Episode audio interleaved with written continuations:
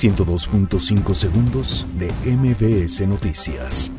Asciende a 89 el número de muertos por la explosión en Tlahuelilpan Hidalgo. La Fiscalía General de la República citará a funcionarios a declarar por explosión en ducto de Pemex. Gobierno de México recibe 6.199 solicitudes para plazas de conductor de pipa. Andrés Manuel López Obrador anuncia que venderán camionetas blindadas de la presidencia. Margarita Zavala entrega al INE intención de crear un nuevo partido político. Andrés Granier, exgobernador de Tabasco, asegura que luchará hasta obtener su libertad. El Fondo Monetario Internacional prevé crecimiento de 2.1% para México en 2019. Distribuye Sedatu en seres domésticos para afectados por huracán Huila en Nayarit. Ejército de Liberación Nacional admite autoría de atentado con coche bomba en Bogotá. La NFL regresará a México con el duelo entre Chargers y Chiefs. 102.5 segundos de MBS Noticias.